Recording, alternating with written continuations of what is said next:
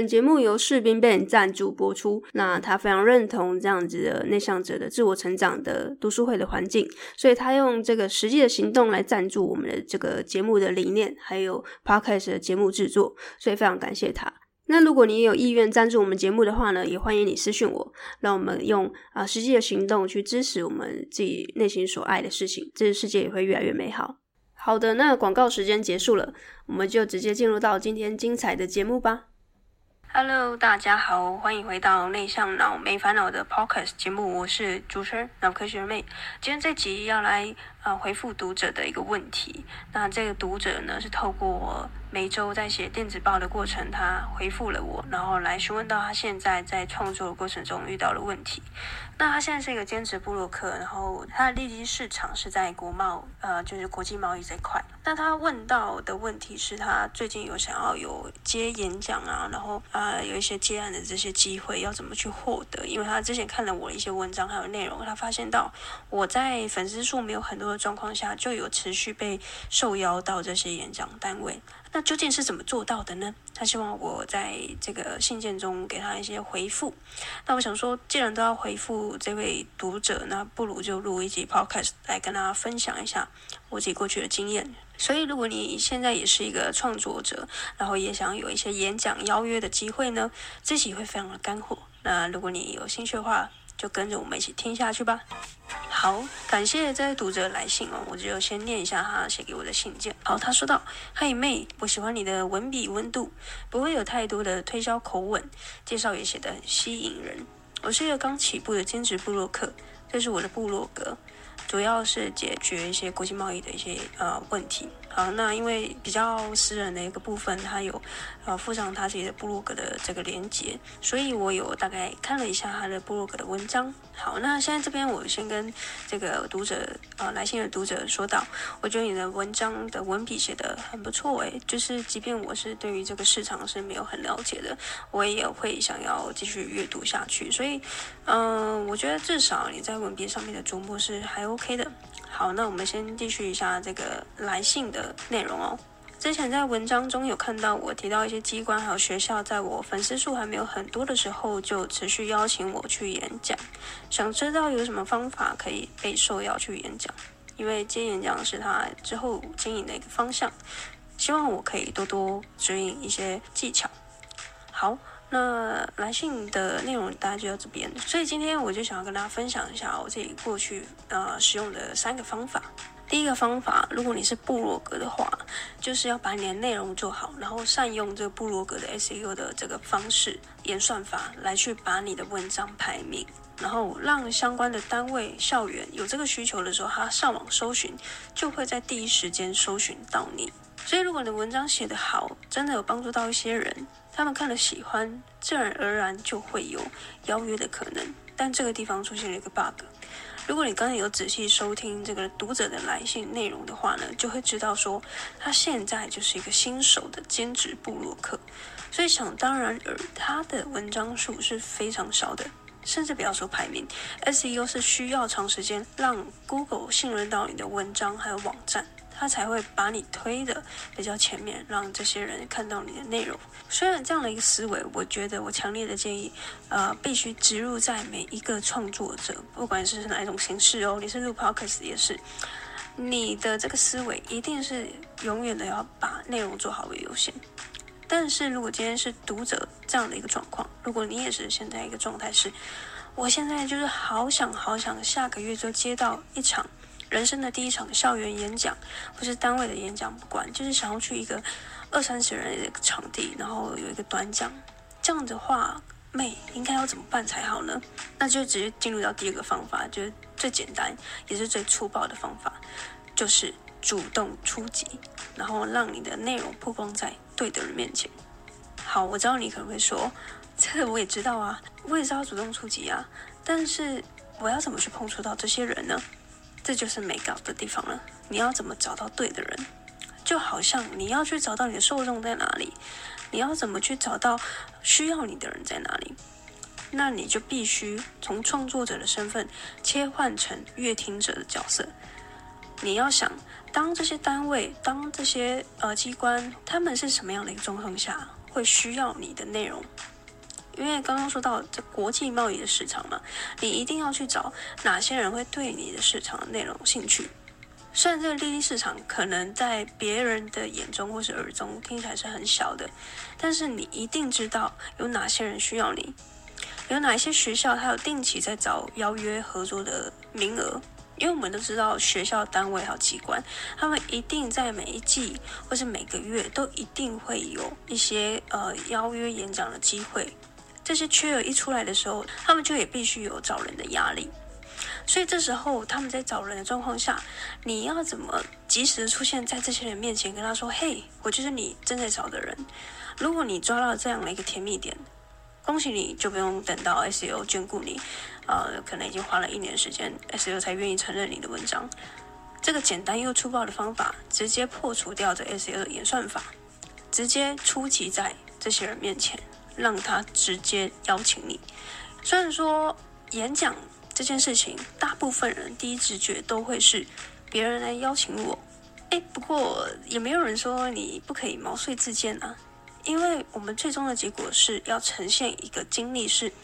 我在某某某地方有了这个呃演讲的一个机会，但是不会有人细问你是被邀约还是你自己毛遂自荐。就算你自己毛遂自荐，最后的结果也是呈现的你有这样的一个经历，对吧？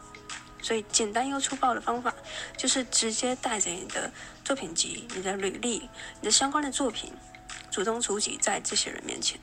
那要用什么方式呢？可以用 email。可以用啊、直接点书私讯呢，或者是在打电话。如果这个单位有呃电话的话，更甚至你可以直接带着你的资料出现在这个线下实体的这个他们的办公室或者他们的单位面前。那你可能会有一些疑虑，你可能内心会想说：哈，这些要出现在人家的办公室前面，会不会太唐突啊？会不会很没有礼貌啊？这样好吗？通常。会这么想的时候呢，就是你开始去拖延你这个 KPI 的时候了。我直接告诉你这个方法可行，但是通常大家都会第一个直觉说啊，不要，不好吧？但是当有人就这么冲着冲到这些办公室前面的时候呢，他有什么最糟的状况？顶多就是被赶出去，或者是请他离开。再来呢，是不是也没有什么更糟的状况了？而且这也不是我乱给的建议。过去我们在创业的过程中，其实真的有好几次就是带着资料直接杀到那一个办公室过去。啊，为什么要杀过去？因为 email 没有回，因为电话没有接，哦，各种方式线上的方式都联系不到的时候，我们就直接到人家的办公室。虽然会刚开始会觉得有点尴尬，但是，你说明了来意之后，多少这些人他们都还是会。播个三十分钟、十五分钟，甚至好再怎么急，五分钟、十分钟总是有的吧。坐下来好好听着你，你能给我什么事情？你可以协助我什么事？哦，这时候就又考验了你另外一个能力，就是你 pitch 的能力，就是你表达的能力。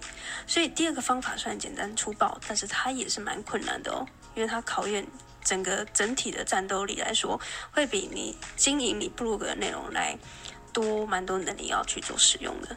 所以，如果你在这方面是很擅长的，因为我相信，即便我不认识的读者哦，如果你有想要演讲的这个算是心愿吗，或是愿望，或者你未来想要往这个方向去发展，这个也是势必你要去突破的一个门槛。因为演讲，它就是必须要站在台上来去做五十分钟、一小时的内容，所以这个就算是你现在害怕的，也必须要去锻炼的一个能力。好，那第三个方法是什么呢？呃，就是多多分享。然后，如果你是新手的话，我会建议你多试试看不同的平台。那什么是多多分享呢？因为一般来说，我们在经营部落格的时候，会很容易陷入一个误区，就是太好了，我都可以躲在电脑后面建构我的文字。呃，打我的这些部落格文章一篇又一篇，这个持续产出的过程，我觉得是已经很值得嘉许了，因为你已经比一般人呃多了一份坚持。但是坚持有时候还不够，你必须要把你这些文章的内容给分享到不同的平台上面。因为我看这个读者，他除了经营部落格之外，还有脸书，所以呢，你脸书的功用就是脸书的社团。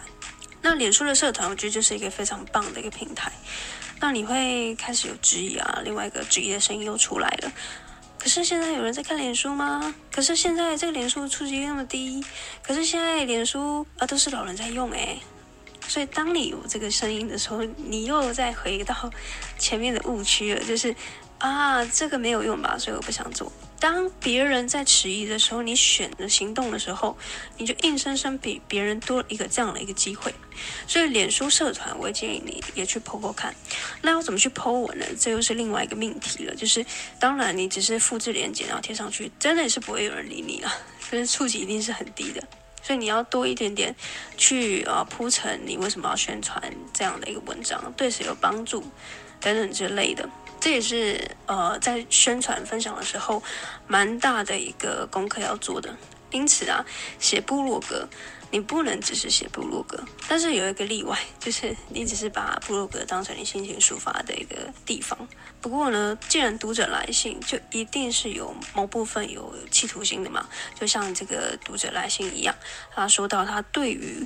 哦，想要接演讲这件事情，他是有企图心的，他是有想要去完成这样的一个算是自己的愿景，所以我会蛮鼓励你，就算你第二个简单粗暴的方法你觉得有点挑战性的话，然后可能又没有办法搭配你兼职的这样的一个身份，我会建议你前期可以多分享到不同的脸书社团、不同的分享的平台上面。好，那前期再多试试看不同的平台。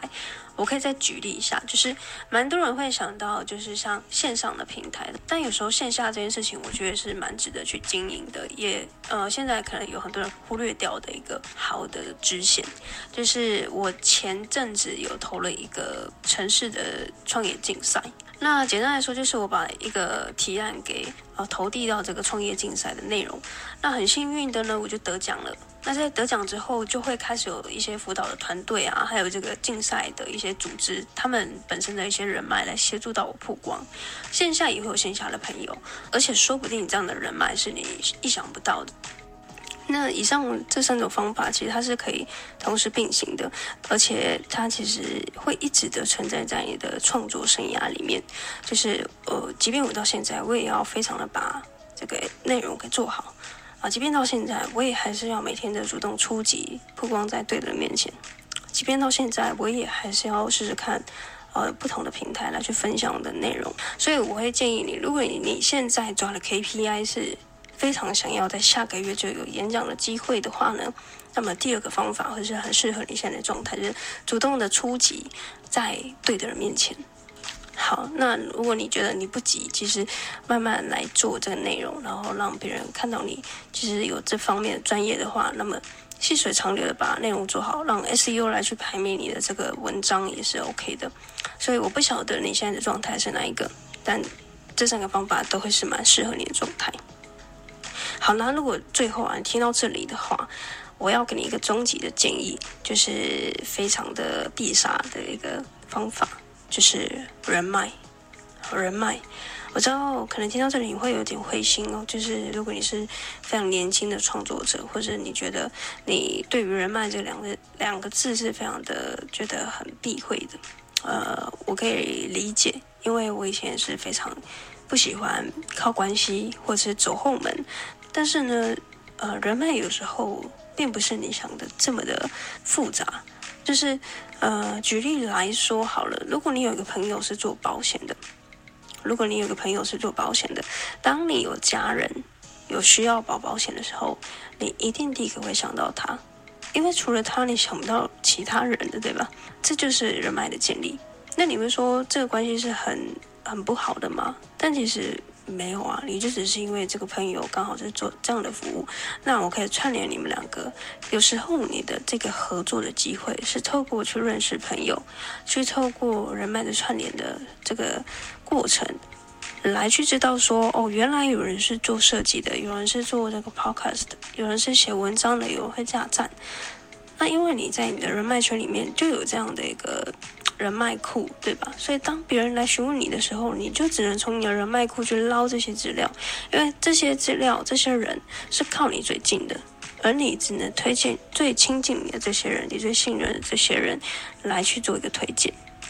这时候呢，人脉就会非常的重要，因为如果你被收录到另外一个人的资料库里面，被收录到另外一个人的人脉库里面的时候，你就多了一个被合作的机会，因为你的人脉会有合作的这个呃过程中，可能需要一个国际贸易的专业的人才，那他第一个就会想到你。所以，即便在下个月你没有很成功的找到你呃演讲的这个机会呢，呃拉长线来看，当你去播种了这样一个人脉的一个种子在别人的土壤里面，他在未来就很有可能会有意想不到的合作的机会。所以，四个方法就是这个 bonus 的方法，我觉得是有一点点现实，然后有一点点听起来不是那么的。呃，政治正确，但是我觉得人脉有时候它就是真的 非常的好用。好，那以上这四个方法我可以提供给现在你不是粉丝很多的状况下，嗯，可以做的一些努力，就是如果你这个短时间内你真的很想要有一次的讲座，讲座的这个邀约的话，呃，以上的四个方法希望有帮助到你。OK，那非常感谢你的来信。今天这个来信，我觉得他写的东西算是蛮明确的，因为他好像给我看过他的部落格，我才有办法再给更精确的一个回复。所以，如果你有问题的话，尽量你把你的问题写清楚一点。你的问题是什么？我可以协助到你什么？